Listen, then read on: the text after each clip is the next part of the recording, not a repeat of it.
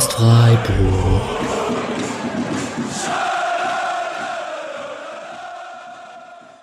Dann hallo und herzlich willkommen zur 213. Episode des Podcast Freiburg. Es ist eine sehr besondere Episode, da uns am Sonntag ein sehr besonderer Tag bevorsteht. Ungefähr zwei Jahre nach dem letzten Heimspiel der ersten Profimannschaft des SC Freiburg gegen FC Augsburg im Dreisamstadion werden wir jetzt wieder ein Pflichtspiel der ersten Profimannschaft der Männer äh, im Dreisamstadion sehen. Und zwar am Sonntag gegen beziehungsweise beim SV Oberachern, je nachdem, wie man es ausdrucken möchte. Es gibt zu dem Abschied vom Dreisamstadion einen wunderschönen Text vom lieben Thomas, dem, den kennt ihr als äh, Preisgau Ugo auf Twitter, wenn ihr auf Twitter seid. Eine Twitter-Legende, könnte man sagen, wenn man möchte. Der hat äh, einen sehr schönen etwas längeren Text über das Dreisamstadion geschrieben und seine Emotionen, die er damit verbindet. Und in Absprache mit ihm natürlich möchten wir den heute in Audioform im Internet festhalten, sozusagen. Ähm, den gibt's auch zu lesen. Den Link werden wir natürlich in die Show Notes packen. Und ich spreche jetzt die ganze Zeit von wir. Äh, mit mir hier ist der liebe Paddy. Hallo Paddy. Hallo der Text heißt ein Abgesang auf die überbordende Unzulänglichkeit und der Titel sagt schon ein bisschen was drüber aus, dass äh, sprachlich dass dieser Text ein gewisses Niveau hat. Ähm, aber ich glaube, er wird euch auch emotional sehr abholen. Mich hat er zumindest emotional sehr abgeholt. Und wir beide werden uns ein bisschen abwechseln, damit unsere Stimme das durchhält, damit ihr nicht langweilt seid von einer Stimme und einschlaft. Und ich würde dem Paddy gerade mal das erste Wort geben und der darf starten mit einem sehr schönen Text. Ich hoffe, ihr habt Spaß. Genießt die nächsten 30 Minuten ungefähr, denke ich. Gut. Den Wunsch, über den vor wenigen Monaten endgültig vollzogenen Abschied vom Dreisamstadion zu schreiben, hege ich seit geraume. Sogar den Zeitpunkt seines Aufkommens weiß ich zu datieren. Am letzten Januartag des Jahres 2015 traf der auch in jener Saison denkbar unglücklich in den Abwehrzug geratene SC zum Rückrundenauftakt auf Eintracht Frankfurt. Der in der Winterpause zunächst leihweise aus seiner grün-weißen Malaise transferierte Nils Petersen traf nach Gegnerführung, die in der Hinrunde noch unweigerlich in eine Niederlage gemündet hatte. Im Zeitraum von gut 20 Minuten gleich dreimal hintereinander zum 4 zu 1 Endstand. Bei jedem der zur Nordtribüne führenden Jubelläufe fiel der erste Blick auf sein Trikot. Es war nicht wie üblich mit dem Emblem des Sponsors, sondern einem breiten weißen Bruststreifen beklebt. Auf diesem prangerte, flankiert von einem stilisierten Stadionumriss, der in Großbuchstaben gehaltene Schriftzug Sag ja. Die unverblümt an das Publikum herangetragene Aufforderung galt der andertags stattfindenden Abstimmung, bei der die Freiburger Bürgerschaft aufgerufen war, pro forma in die von Stadt und Verein getroffene Standortwahl einzuwilligen. In den Wochen zuvor war mir in mir der Entschluss gereift, den wohlbedacht sehr vage gehaltenen Neubauplänen zuzustimmen.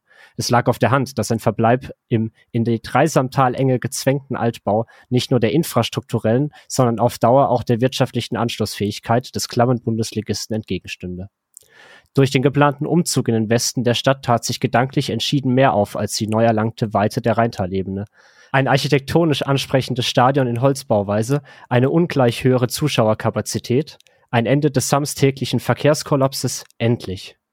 Und dennoch stand ich inmitten der Nordtribünenränge, auf denen mit jedem von Petersens richtungsweisenden Fingerzeigen die Wogen anheimelnder Freude stärker gegen die Kältewand brandeten und fragte mich, warum in aller Welt ziehen wir überhaupt in Erwägung, diesen wunderbaren Bretterverschlag zu verlassen?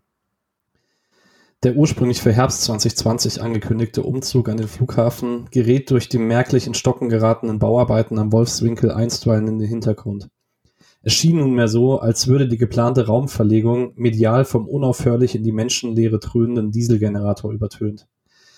Umso eindrücklicher ging der kurz vor Fertigstellung begangene und von Martin Spannring choreografierte Taufakt des Europaparkstadions vonstatten, den man geflissentlich verdrängen sollte, brächt ja nicht eine gewisse Symbolhaftigkeit vorzeitig zum Ausdruck. Was sich den Zuschauern im Livestream darbot, wird nicht wenigen wie ein Menetekel angemutet haben. Der sich im Badischen ungeteilter Sympathie erfreuende Würdenträger Günther H. Oettinger hatte sich in Rust vor den etwas rentnerbeige geratenen neurömischen Ruinebögen der Fantasieantike aufgestellt, um dem neuen Stadion seinen Segen zu spenden dabei und wer könnte es dem Brüsseler Kommissar außer Dienst verargen, ließ er die Namensgebung zukommende politische Dimension nicht unerwähnt. Durch das deutlich ausgeweitete Engagement erstarke die Zusammenarbeit des Potemkinschen Dorfs mit dem SC zu nicht weniger als einer raumwirkenden europäischen Partnerschaft. Neben der ebenso rasch ins überspannt lächerliche abgeglittenen Balljonglage zu Shakiras La La La, die bei der Eröffnungsshow in Gestalt schauriger um das Freizeitpark-Logo kreisender Kostümträume ihre genannte Steigerung erfuhr, blieb das Taufalbum in Erinnerung. Die online veröffentlichten Bilder der Südtribüne zwangen auch den Fotografen angesichts der sich meterhoch auftunenden kaltgrauen Betonwand zu artistischen Verrenkungen.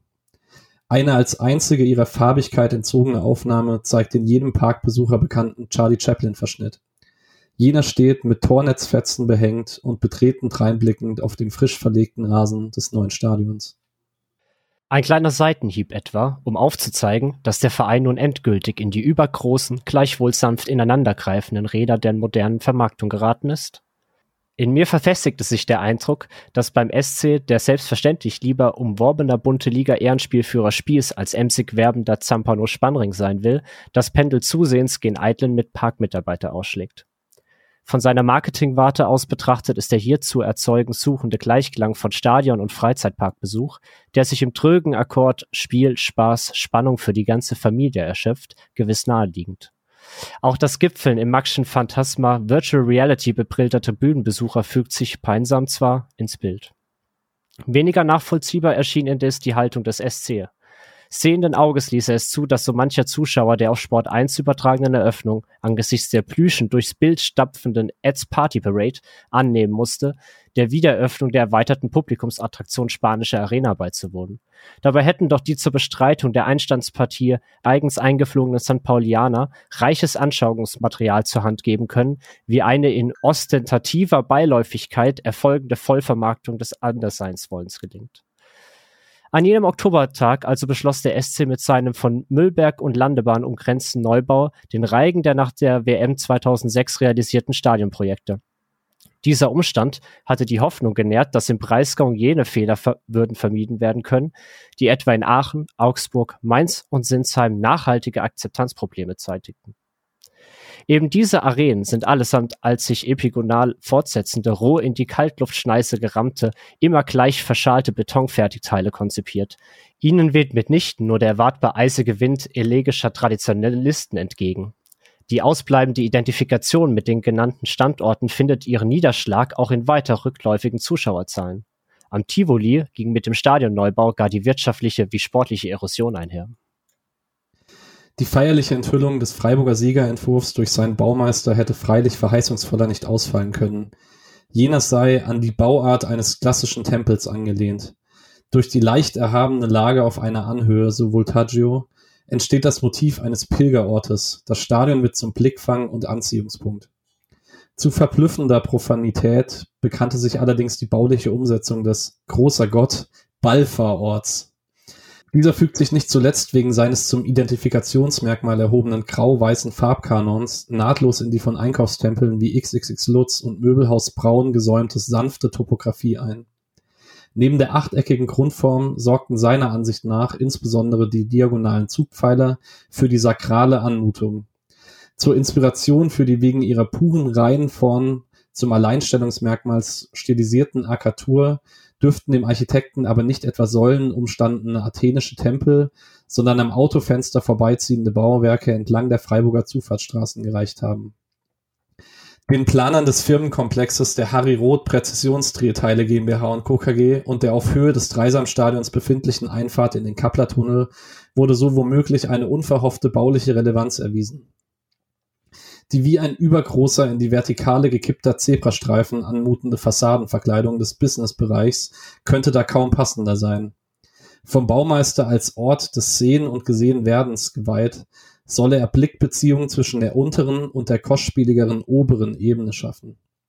Neben der herbeiderillierten mystischen Aufladung zeugt insbesondere der von Voltaggio formulierte Anspruch, dass das Europaparkstadion bereits eine identitätsstiftende Architektur für den SC Freiburg ausbildet, von schier grenzenloser Vermessenheit. Streng genommen bedeutet der Umzug an den Wolfswinkel eine Rückkehr an alte Wirkungsstätte. Hatte doch der SC im unweit entfernten Winterer Stadion eine erste eigene Heimspielstätte gefunden. Dennoch ist nicht zu verhehlen, dass ein wie auch immer gearteter Neubau auf lange Zeit keinen neuen Wesenskern hätte ausbilden können. Dafür ist das Dreisamstadion, das den Jahresringen eines durch, durchgeschnittenen Baumstamms gleich Zeugnis über sieben Dekaden Vereinsgeschichte ablegt, zu tiefgreifend im Bewusstsein der Anhängerschaft verankert. Die mit allerhand ästhetischen Wachstumsschmerzen und Unbedachtheiten einhergehenden Baugeschichte des wunderschönen kleinen ländlichen Stadions Oton Lothar Matthäus nimmt in der Nachkriegszeit ihren Anfang. 1953 hatten die Vereinsoberen der Stadt ein in deren Eigentum verbleibendes Trümmergelände zwischen Hindenburgplatz und Strandbad abtrotzen können. Die binnen eines Vierteljahrhunderts auf der Branche errichteten drei Zuschauerstufen an der Ost- sowie die 480 überdachte Sitzplätze fassende Tribüne an der Südseite vermochten den proletarischen SC in seinem dem Honorationenverein Freiburger FC unterlegenen Rang nicht zu heben. 1978 glückte der Aufstieg in die zweite Liga, mit dem man klassenspezifisch zum bourgeoisischen Stadtkonkurrenten aufschließen konnte. Dieser markiert den Beginn des allenfalls leidlichen Versuchs, die unmögliche Möglichkeit namens Dreisamstadion mit der erfreulichen fußballerischen Entwicklung in Gleichlauf zu bringen. Die für das Schiedsrichtergespann vorgesehenen kargen Duschräume mit dem Komfort eines Barackenlagers konnten den herben Ruch eines ungastlichen C-Klasse-Vereins ebenso wenig übertünchen wie die in einem Kabuff der Vereinsgaststätte abgehaltenen Pressekonferenzen. Erste Vorkehrungen zur Schaffen einer Sportstätte, die wenigstens die primitiven Rahmenbedingungen für einen Verein des bezahlten Fußballs erfüllte, sind im Aufstocken der Osttribüne sowie der Errichtung erster Stehplatzreihen an der Nordseite zu erblicken. Die kargen Reihen blieben aber zumeist verwaist. Mit heiligem Ernst begegnete man dem Fußball hier zu keiner Zeit. Kontraste förderten insbesondere die Spiele gegen Mannschaften aus dem Ruhrgebiet zutage. Deren kreuzfidele Anhängerschaft nahm die prominenten Plätze auf der Gegengeraden in Beschlag, als wäre sie bei einem Heimspiel und amüsierte sich über die trotzigen Kantaten des versprengten Breisgauer Kinderchors. Die wenigen Studenten empfanden ihre Anwesenheit als Hemmnis, waren sich ihres auslösenden Verfremdungseffekts bewusst und quittierten in Verzagtheit auch gelungene Aktionen des Gegners mit Applaus. Nichtsdestotrotz blieb Jogi Löw die Ost nachhaltig in Erinnerung. Zitat ich spielte links vorn und wenn dies die Seite der Gegentribüne war, kannte ich fast jeden einzelnen Zuschauer persönlich. Da gab es dann auch mal ein Gespräch und gute Ratschläge. 1980 wurde mit dem auf Freiburger Maß gestauchten Nachbau der Darmstädter Haupttribüne begonnen, der als eisern währendes Provisorium abermals nur offen zutage tretende Defizite notdürftig kaschierte. Löws jugendlich beschwingte Auftritte waren noch von einem wackeligen, an der Seitenlinie postierten Gerüstturm gefilmt worden. Der neue Arbeitsweg der Kameraleute führte bis zum Umzug über Dachfläche und Luke zu einer darunter befindlichen roten Plattform. Die Ausrüstung schwebte mittels Seilwinde über die Sitzplätze hinweg ein. Der Raum unterhalb der Jahrzehnte später vom Bundestrainer Flugs zur Beobachtungswarte für Nationalelf-Aspiranten erklärten Tribünenschräge blieb freilich ungenutzt. Kabinen und Zuschauertoiletten verharrten im Zustand unwirtlicher Letztklassigkeit, dem erst Monate vor Anbruch der Finkischen Zeitrechnung im August 1991 teilweise abgeholfen wurde. Zitat Andreas Zeyer. Die Umkleide unter der Südtribüne war eine Bruchbude. Das waren zwei alte Kabinen und dazwischen die Duschen. Von der hinteren Kabine aus musste man immer durch die Duschräume durchgehen, wenn man nach Hause wollte.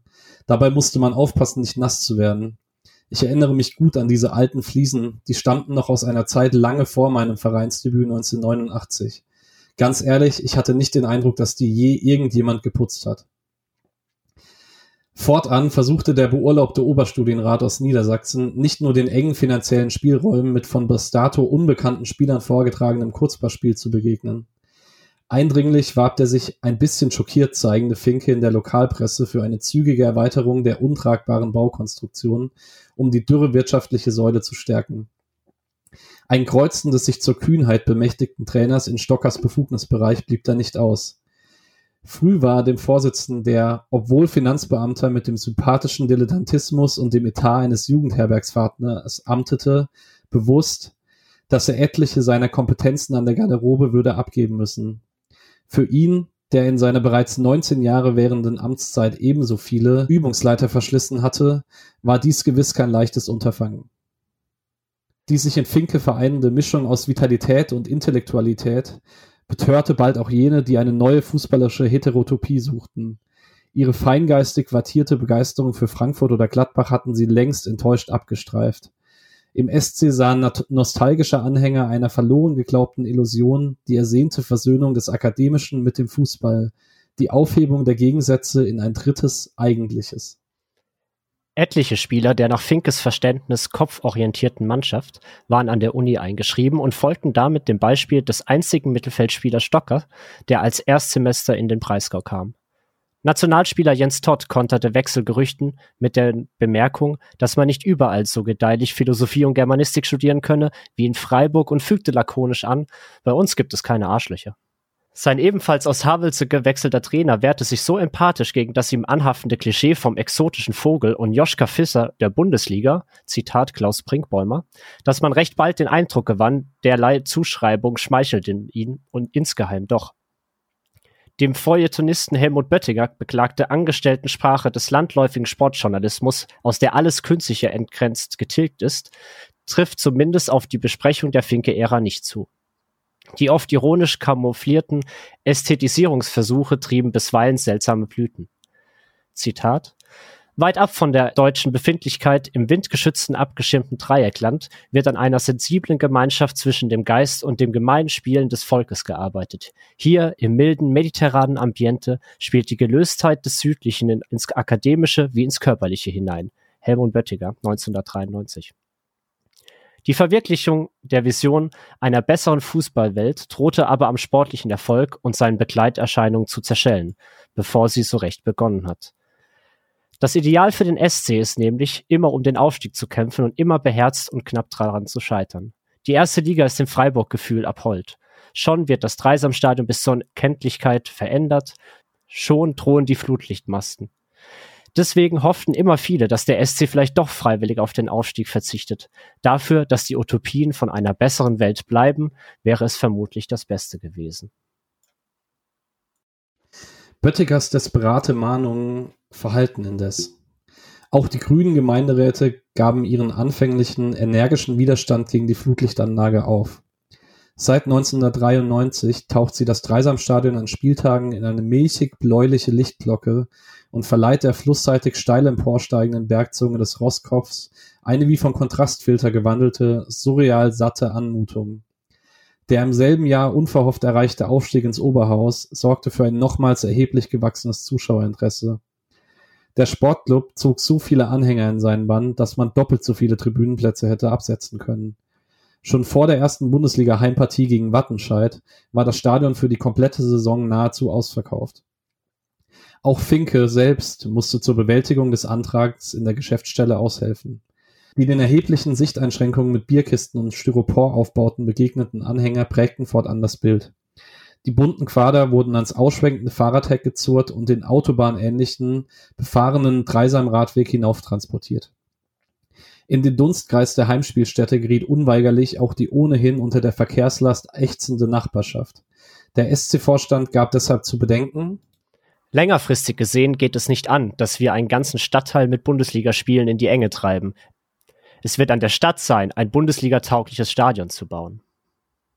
Die von der Stadtpolitik vorangetriebenen Ausbaupläne drohten abermals nicht an drängenden Erwägungen des Nachbarschaftsschutzes, sondern am Veto strombewusster Grüner und Ultragrüner zu scheitern.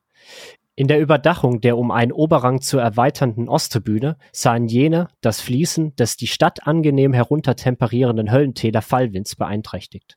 Altlinke verlagerten den Häuserkampf vom Dreisameck ins Dreisamstadion und begehrten nun gegen die schleichende Versitzplatzung auf. Das Bauvorhaben wurde letztendlich ebenso verwirklicht wie die um 15 Reihen sowie ein VIP-Bereich erweiterte Haupttribüne. Der sicher geglaubte direkte Abstieg veranlasste Sportbürgermeister Thomas Landsberg keineswegs zu einem Moratorium. Egal in welcher Liga der SC in der nächsten Saison spielt, die Tribüne wird ausgebaut. Auch in der zweiten Liga hätte der SC nur die verbandsseitigen Mindestanforderungen erfüllt. Durch neun Punkte aus den verbleibenden drei Partien hielt der Sportclub allen Unkerufen zum Trotz die Klasse. Im Frühjahr 1994 nahm man sich des Finke spielweise abträglichen Rasens an, auf dem man, wie Hertha-Trainer Klimaszewski nach einer Hängepartie in den 80ern zu Protokoll gab, in Südbaden besser Kartoffeln anbauen solle. Nur durch Zufall trat zutage, dass das Spielfeld zur Dreisamseite hin ein Gefälle von knapp einem Meter aufweist. Von der Eckfahne im Südosten zu der im Nordwesten ist die Schräglage noch größer. Thomas Tuchel maß ihn spöttelt eine fußballerische Bedeutung bei. Ich meine, der Platz würde diagonal hängen, von einer Eckfahne quer rüber zur anderen. Wir spielen da erst bergauf. Vielleicht tut man sich in der zweiten Halbzeit, wenn man etwas müder ist, bergab leichter. Eine Höhenanpassung war nicht mehr möglich, denn die Tribünen waren unter Berücksichtigung der bestehenden Neigungsverhältnisse errichtet worden. Die ersten Reihen der Nord wären im Erdreich verschwunden. Da das Dachträgerfundament in die Rasenfläche hineinragt, kam auch ein teilweises Abtragen der Geröllmasten nicht in Frage. Dass sich der SC von Ausnahmegenehmigung zu Ausnahmegenehmigung hangelte, lag auch in den Platzproportionen begründet, die nicht nur Tuchel quadratisch anmuteten. Die Lizenzspielordnung des DFB zieht zwingend ein Spielfeld mit den Maßen 105 mal 68 Meter vor. Der Platz in Freiburg weist aber lediglich eine Länge von 100,5 Metern auf. Lediglich die drei, gut drei Meter betragene Überbreite konnte 2004 bereinigt werden. Auch nach über 20 Jahren erinnerte sich Marouane Guesmir, der 1996 als erster Tunesier überhaupt in der Bundesliga gelandet war und drei Landsmänner zum SC lotste, an die außergewöhnlichen Bodenverhältnisse. Aber der Rasen, ich rede ja gar nicht vom Rasen, das war wie ein Teppich, wenn man das mit Tunesien vergleicht. Der Rasen ist ja sehr wichtig.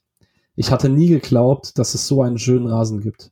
Das spielt eine große Rolle, wenn man ein guter Techniker ist und dann so einen guten Untergrund hat. Hach, das macht Spaß als Spieler. Rüd van Nistelrooy trainierte in Vorbereitung auf die Weltmeisterschaft 2006 mit der niederländischen Nationalmannschaft im Dreisamstadion und sprach sogar vom besten Rasen der Welt. 1995 wurde die neue Südtribüne eingeweiht. Sein in eine halbe Steilkurve mündender Stehplatz Unterrang erinnert an eine abrupt ins Nichts führende Carrera-Bahn und durchbricht die geradlinig einrangige Ordnung des Stadions. Der dort untergebrachte Stehgästebereich ist für seine Unwirtlichkeit weit bekannt. Die Sichtverhältnisse sind schlecht, etliche Plätze nicht überdacht, Toiletten erst gar nicht vorhanden. Das Vereinsgepräge wird Gottlob stärker von den auf dem Dach installierten Sonnenkollektoren bestimmt.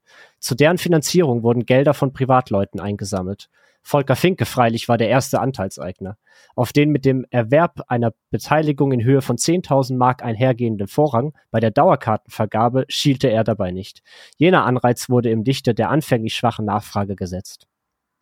Unterhalb des bald auch weitere Tribünendächer umspannenden Solarkraftswerk befinden sich neben der Geschäftsstelle Räumlichkeiten für Polizei und Sanitäter sowie dem Fanshop zwei Mitarbeiterwohnungen. Diese Eigentümlichkeit führt uns unweigerlich zu einer Begebenheit, die sich vor gut einem Jahrzehnt zutrug. Fanszene Lautsprecher M, in erster Linie Spröchling eines Greenkeepers, konnte mit Fug behaupten, dass das Dreisamstadion nicht allein sein zweites Wohnzimmer war. Wegen wiederholt ungebührlichen Verhaltens wurde er vom SC mit einem dreijährigen Hausverbot belegt. Um unverhältnismäßige Härten zu verhüten und M nicht in die Obdachlosigkeit gleiten zu lassen, durfte jener in der elterlichen Wohnung verbleiben. An Spieltagen jedoch wurde es ihm zur Auflage gemacht, bereits Stunden vor Anpfiff in den eigenen vier Wänden auszuharren oder sie zu verlassen. Die aus dem offenen Fenster schallende Bemerkung des Vorsängers galten naturgemäß nicht dem Geschehen auf dem Platz, sondern der unannehmbaren Dünnblütigkeit des Tribünenpublikums. Im Zuge der Errichtung der Südtribüne blieb einzig ein durch das SC-Wappen geziertes Mauerstück von den Greifarmen des Baggers verschont. Behutsam eingelagert wurde es schließlich in den Neubau eingefügt, als kleines Denkmal und liebenswerte Erinnerung an den Charme der früheren Jahre, wie Vorstand Helmut Gebert anmerkte. Als Reminiszenz ans Dreisamstadion will Vultaccio ausgerechnet den wiedererrichteten Saufkuhstall Zäpflehütte verstanden wissen, in der Durchgefrorene zu DJ Ötzi auftauen. Zur vollen Viertelstunde schießen plümerante Fans ins Freie wie der Kuckuck aus dem Ohrenkasten. Bestimmter kann man mit dem lästigen Akademiker-Nimbus nicht brechen. Auf den ersten Blick erscheint Böttikers Forderung, dem Fußball eher mit den Mitteln der Theater- und Literaturkritik als mit Stoppuhr und Statistik zu begegnen abwegig. Auch wenn man im Fußball keinen Utopieersatz, sondern ein packendes Drama erblickt, offenbaren sich einem die Parallelen zwischen disparatem Tribunenensemble und Kammerspiel. Durch den schier nahtlosen Übergang der Rasenkante in die Zuschauerränge lässt sich, wie in kaum einem anderen Stadion, das Minenspiel auf dem Platz beobachten. Den besonderen Wechselwirkungen zwischen Publikum und Akteuren maß man im Dreisamstadion eine eminente Bedeutung bei. Mit einem Flugblatt wandten sich Mannschaft und Trainer angesichts der schrecklichen Ereignisse in Rostock-Lichtenhagen auch an die kleine Gruppe, die in letzter Zeit öfter Trommelstaccati mit Sieg Gebrüll inszeniert hat und forderten, überlegt euch bitte andere Formen der Anfeuerung. Der Kameraempore auf der Südtribüne verhilft ein samtener roter Vorhang zur Blickdichte. Volker Finke und sein nibelungentreuer Assistent Achim Saarstedt soufflierten taktische Anweisungen vom an der Seitenlinie postierten Langeoger Strandkorb aus. Da verwundert es auch nicht, dass Dramatiker Klaus Pohl und Romanciers wie Friedrich Christian Delius ihre Anhängerschaft zum SC bekannten. Intendant Hans-Jakob Amann machte die Fortsetzung seines Engagements am Stadttheater vom sportlichen Schicksal des Bundesligisten abhängig. Walter Jens zollte den eigenwilligen, originellen jungen Leuten, die nicht den dumpfen Ernst muskelbepackter Kicker in sich trügen, Anerkennung. Günter Krast hat sein Faible für den SC freimütig auf der Frankfurter Buchmesse kund. Von Zeit zu Zeit stattet er dem Freiburger Residenzensemble, das nie Monodram wie in München, Köln oder Hamburg aufführte, einen Besuch ab. Andreas Rettigs Vorschlag, der Literaturnobelpreisträger könne ja in der Halbzeitpause eine Lesung abhalten und das Spiel gewissermaßen zum Wortfeld zu machen, erfuhr aber keine Umsetzung. Ganz prosaisch findet sich Krass Namen inmitten der 2600 Unterzeichner der Zeitungsannonce, in der die SC-Führung aufgefordert wurde, Finkes Entlassung zu widerrufen. Allein es half nichts. Die 16 Jahre andauernde Zusammenarbeit fand mit Bestreitung des letzten Spiels der Saison 2006-2007 ihr Ende. Nur wegen des schlechteren Torverhältnisses stieg der SC nach einer furiosen Rückrunde nicht auf. Die drohende Entzweiung, die mit der Trainerdemission einherging, stach bei den Heimspielen plakativ ins Auge. Wir sind Finke und Finke Rauslager formten auf der Nord zwei sich unerbittlich gegenüberstehende monolithische Stehblöcke. Stockers Tochter Sabine sprach derweil von Bürgerkrieg. Der nach dem Schlusspfiff vollzogene Abschied glich dem Abtritt eines bei der Theaterleitung in Ungnade gefallenen Volksregisseurs. Vom gellenden Pfeifkonzert und Vorstand rausrufen begleitet, betrat Achim Stocker mit einem Blumenstrauß den Rasen. Finke, zwei Schritte vor seiner Spielerkette getreten und die Hände in die Hüfte gestemmt, verweigerte zunächst wortreich die Entgegennahme des Gebindes und reichte es rasch nach hinten weiter. Stadionsprecher Klaus Köhn, dessen Momente zarter Unbeholfenheit die ihm umgebende liebenswerte Aura auch nach 600 Partien nicht schmälern können, hatte zuvor die wortgleich mit Libretto Heimspiel abgedruckten Dankesworte verlesen. Diese waren von so würdeloser Ungelenktheit, dass sie selbst Finke-Kritiker erzürnten. In seiner halbstündigen Rede dankte der Trainer dem Vorstand für wohlgemerkt nur 14 Jahre gedeihlicher Zusammenarbeit und bat flehentlich, fangt bitte nicht an, eine Kopie von anderen Vereinen zu werden. Wir haben die Nischen gesucht, wo man besser sein kann als andere. Wenn wir den anderen etwas nachmachen, haben wir keine Chance. Edith Piafs Non je ne regrette rien bildet den so treffenden wie manierierten Schlussakzent, zu dem sich Mannschaft und Trainerstab am Mittelkreis versammelten. Unter Finke war das auch an diesem Tag ausverkaufte Dreisamstadion von 15 auf nunmehr 24.000 Zuschauerplätze angewachsen. Auch drei Aufstiege sowie zwei Europacup-Teilnahmen boten wahrlich keinen Grund, sich vor Kram zu verzehren. Der ikonische Strandkorb wurde für 35.000 Euro versteigert und kam unter anderem Finkes zweitem baulichen Herzensprojekt, der Freiburger Fußballschule, zugute. Andere, sich allzu sehr hinter dem funktionalistischen Flickwerk verbergende Kleinodien blieben erhalten. Die diaphanen Fassadenfolien an der Südtribüne projizieren das Licht dergestalt, dass es flamboyant und in changierenden Formationen auf den sattgrünen Rasen stürzt. Ihr Eingangsportal greift das Motiv des rund eingefassten Flutlichtmasts an der Flussseite auf. Die pointillistische Bestuhlung auf der Haupttribüne, die sich in ihrem Verlauf zum Grün der Waldsilhouette verdichtet, markiert optisch die eben skizzierte zweite Bauphase. Das Dreisamstadion nimmt sich ohnehin angesichts seiner arkadischen Umgebung bewusst zurück. Große Glasfronten und Sichtachsen gewähren den Blick in alle Himmelsrichtungen auf das sich meandernd an den Roskopf schmiegende Flussbett, auf Küppfelsen, Schlossberg und Genhöllental. Sämtliche auf das schiefe Stadionrechteck zuführende Straßen tragen Namen von bedeutenden Schwarzwaldmalern und Schriftstellern. Die am Dreisam-Kiesstrand befindlichen Wasserbecken dienten den Spielern als Eistonne und den Fans als Kühlvorrichtung für mitgeschleppte Bierkästen. Die 1999 fertiggestellte Nordtribüne duckt sich schier demütig vor den Berggraten weg, die ungleich dramatischer wirken, wenn an ihnen die durch Baumwipfel grünlich schimmernden Wolken haften und entfaltete doch, doch schiere Wucht. Zitat. Man hat als Stürmer immer Tore, auf die man besonders gern spielt. Und zudem vor der Nordtribüne habe ich eine enge Bindung. Die Tribüne ist krass nah dran. Die Sonne strahlt meistens voll rein. Manchmal habe ich beim Warmmachen schon den Geruch von Gras in der Nase gehabt. Sogar meine Frau liebt es, nach Spielen nochmal vor dem Tor und der Tribüne zu stehen. Sie fragt mich dann immer, ob mich diese Nähe nicht erdrückt. Nils Petersen, 2021. Ihr Ausbau bedeutete auch die Umwandlung der Gegengerade in eine reine Sitztribüne. Der alte Stehbereich wurde steil bestuhlt, ihr Oberrang in seiner ursprünglichen Form belassen und um etliche Reihen aufgestockt. Die unterschiedlichen Steigungswinkel der Tribüne waren flagranter und ihre Wachstumsphase noch deutlich ablesbar, als den Mittelteil ein waldgrünes Stuhlband umgab. Aus den Dachschlitzen blecken sechs Lichtstreifen auf die Ränge, die das tonangebende Trikotrot ins Purpurne ziehen. Die auf höhere Ticketerlöse abzielende Umbildung der Osttribüne ging mit erbitterten Protesten einher.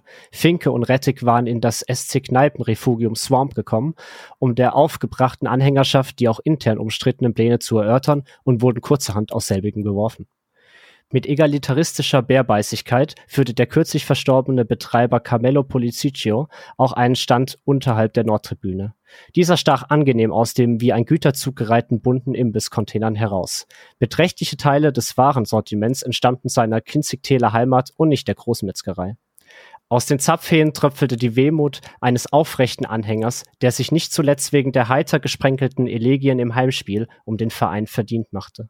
In seiner Kneipe fanden verhärmte Stadionbesucher, die nach unglücklichen Niederlagen nicht so recht wussten, wohin mit sich, bis tief in die Nacht erquicklichen Trost. Sie mussten hierfür bloß die Schwarzwaldstraße hinunterradeln. Das auf dem Weg gelegene Mösle-Stüble hingegen verrammelte an Spieltagen aus Furcht vor der Invasion Rotschal umflorter-Fans vorsorglich seine Türen. Der 2002 zwischen Nord- und Haupttribüne gekeilte, über einen Flugsteig betretbare Glaskubus war ursprünglich nicht auch der reinen Gewinnerzielung zu dienen bestimmt, sondern als TV- und Pressezentrum konzipiert worden. Genutzt wurde der Rettich Tower in dieser Form aber lediglich bei einem der vier im Dreisamstadion ausgetragenen A-Länderspiele der deutschen Nationalmannschaft. Das preislich aufsteigende südbadische Kastensystem diente bis zuletzt als VIP-Bereich. Von dort blickte die prätentiöse Provinzialität suffisant auf die sich schräg unter ihnen auftuende, dampfend amorphe Menschenmasse. Am bizarren Elektrizismus aus wolkigen Pendelleuchten, aparten Vitra-Sofas und barocken Lüstern, die aus dem Glöckler-Möbelkatalog stammen könnten, schien sich die kumulierte Haute Volée nicht zu stören. Sein vorzügliches Essensangebot durchbrach auch das kuriose kulinarische Gefälle, das mit der Errichtung des Fressgessles an der Ostseite einherging. Während man dort Flammkuchen, Pizza, Pasta und Döner darreichte, übte man sich auf den anderen Tribünenseiten in angenehm frugalistischer Selbstbeschränkung. Die auch im Dreisamstadion schleichend Einzug haltende Vermarktungsästhetik war von derart komischer Stümperhaftigkeit, dass man sie nicht so recht als solche wahrnahm. Die Besucher wurden von Steinschleudern mit in T-Shirts gewickelten Monatskarten des hiesigen Verkehrsunternehmens beschossen.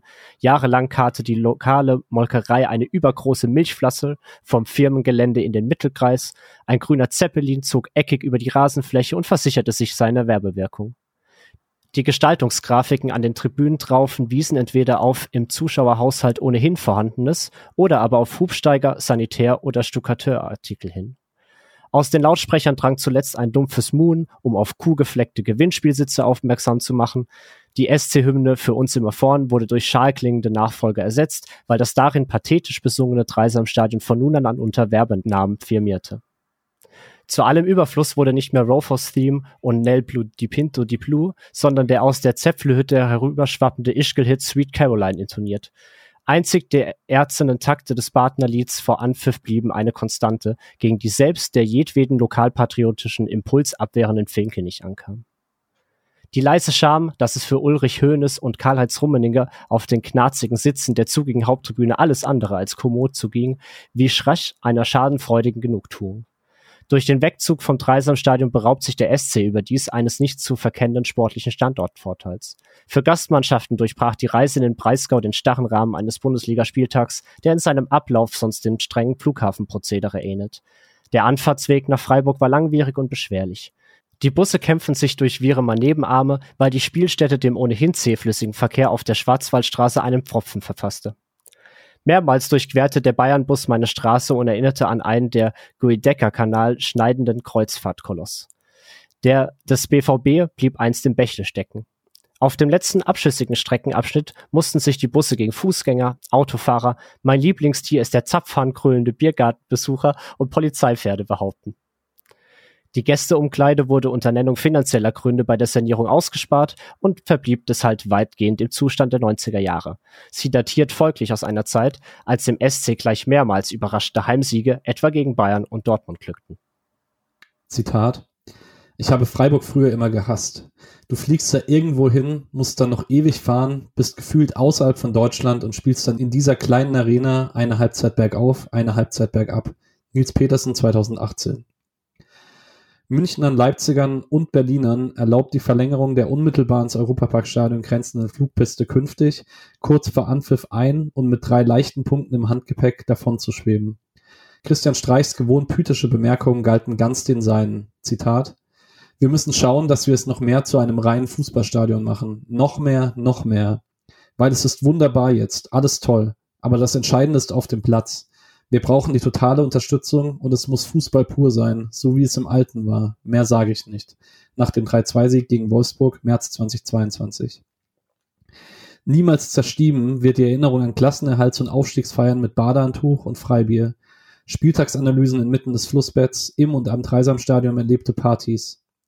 David Abrahams Karambolage mit dem Freiburger Trainer gilt es dabei gedanklich ebenso rasch abzuräumen wie den ebenso in Raserei gipfelnden Vorfall um den vom Golfball getroffenen Oliver Kahn. Jener blutige Skandal, Zitat der Spiegel, trug sich ausgerechnet bei einer Partie, in deren Vorfeld Verein und Anhängerschaft mit dem Fairnesspreis der UEFA prämiert und Fanclubs finanziell bedacht wurden, zu. Am nächsten Heimspieltag übte sich das Stadionpublikum einmütig in tätiger Reue und hielt Sorry Olli und Verzeih uns, es tut echten SC-Fans nur leid, sorry Plakate in die Höhe. Die Mannschaft veröffentlichte im SC-Magazin einen eindringlichen Appell der Gewaltlosigkeit. Der Verein lobte eine Prämie für Hinweise zur Ergreifung des Täters aus. Der geständige 16-jährige Schüler, zuvor vom Spiegel Boulevardesk als Golfballattentäter verfemt, wurde wegen fahrlässiger Körperverletzung zu einigen Stunden gemeinnütziger Arbeit verurteilt, gab seine Dauerkarte ab und akzeptierte ein fünf Jahre währendes Stadionverbot. Mir unvergessen ist das Euro-Drittrundenspiel gegen Feyenoord Rotterdam. Und das nicht allein wegen Van Hooijdonks bittersüßem Zirkelschuss. Um die das Stadion weitläufig umringende bunte Autokette wurde aus Furcht vor Ausschreitungen eine einschüchternde, blautlichtende angelegt und führte recht eigentümlich vor Augen, dass der Verein wohl doch nicht so gleichgültig begleitet wird, wie wir Provinzler uns das immer zu weiß machen. Ebenso prägend ist das 5 zu 4 vor gerade einmal 11.000 Zuschauern gegen Erzgebirge Aue im Jahr 2007, Julian Schusters direkte verwandelte Ecke 2011 sowie die Schneeballschlacht gegen Leipzig 2016. Nicht restlos verwunden bleibt jenes Vorweihnachtsspiel, als tausende Rot- und Nikolauszipfel dabei zusehen mussten, wie ihre Mannschaft 0 zu 6 von den Bayern auf die Mütze bekam. Und gleich wacher ist freilich die Erinnerung an Nils Petersens 2 Siegtreffer gegen Pep Guardiolas Elf, bei dem auf einen paralytischen Augenblick erzitternd bleiche Begeisterung folgte. Für den Freiburger Rekordtorschützen, der trotz des eine Woche später folgenden Abstiegs den daliegenden SC die Treue hielt, ihm neuen Mut verlieh und dessen bloße Namensnennung jedem Anhänger ein herzwärmendes Lächeln entlockt, gewann das Stadion seit besagtem Premierenspiel eine weit über seine bloße Zweckbestimmung hinausgehende Bedeutung. Zitat Ich vergöttere das Dreisamstadion. Manchmal fahre ich ganz bewusst einen Umweg über den Stadtteil Littenweiler, nur um am Stadion vorbeizukommen. Ich liebe das Umfeld und diese Einfachheit. Klar freuen wir uns über das neue Stadion, aber die Erinnerungen bleiben. Ich würde es mit der Rückkehr ins Elternhaus vergleichen. Man lebt zwar mittlerweile in seiner eigenen Wohnung, die man sich selbst schön eingerichtet hat, aber man freut sich trotzdem drauf, nach Hause zu kommen. Nils Petersen, 2022. Den ersten seiner insgesamt 38 im Dreisamstadion erzielten Treffer, die ihn auch zum Heimtor-Rekordtorschützen machen, misst jener rückblickend einen gleichsam schicksalhaften Gehalt zu. Zitat: Das erste Tor habe ich genau vor Augen. Die Vorlage von Felix Klaus kam super. Ich habe den Ball dann mit links an Kevin Trapp vorbei direkt neben den Pfosten gesetzt. Ich wage zu behaupten, wenn er drei Zentimeter weiter an den Pfosten geht, dann hätte ich die Zeit hier wahrscheinlich nie bekommen und wäre auch nicht so lange hier geblieben. Das sind manchmal kleine Momente, die über kurz oder lang entscheiden. Echtes Schicksal. Nils Petersen, 2022. Beim allerletzten Spiel gelang Vincenzo Grifo, wie sollte es auch anders sein, nur der 999. Pflichtspieltreffer des SC im gerade durch sein Unvollendetsein so vollkommenen Dreisamstadion. Bei der sich anschließenden Nocturne wurde andächtig des Vereinspantheon um Stocker, Finke und Streich besungen. Dem Vereinspräsidenten, dessen Sarg beim Trauergottesdienst vor vollbesetzter Haupttribüne 2009 auf dem Rasen aufgebahrt wurde, ist am Wolfswinkel eine Straße gewidmet. Das Publikum bat zuallererst nicht wie gewöhnlich einen Spieler, sondern den sichtlich ergriffenen Trainer in seine Mitte.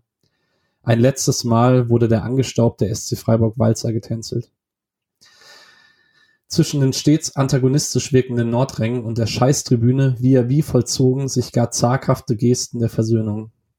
Statt der 15.000 Wunderkerzen beim 4-1 im Dezember 1993 gegen Dortmund funkelten ebenso viele Smartphone-Lichter in die klare blaue Nacht und weiß Gott nicht nur jenen, die im Kinderkäfig ihre ersten Spiele erlebten, Niederlagen zu erdulden lernten und Freunde fanden, stand eine Träne im Auge.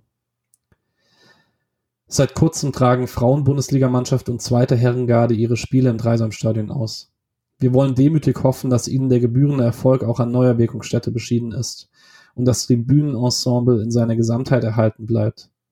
Der aufmerksame Beobachter erspäht inmitten der Reihen den ein oder anderen, der mit einem Bierbecher in der Hand versonnen ins schiefe Rechteck blickt. Denn wie hieß es im Heimspiel seinerseits zu treffend, niemals gehen wir so ganz.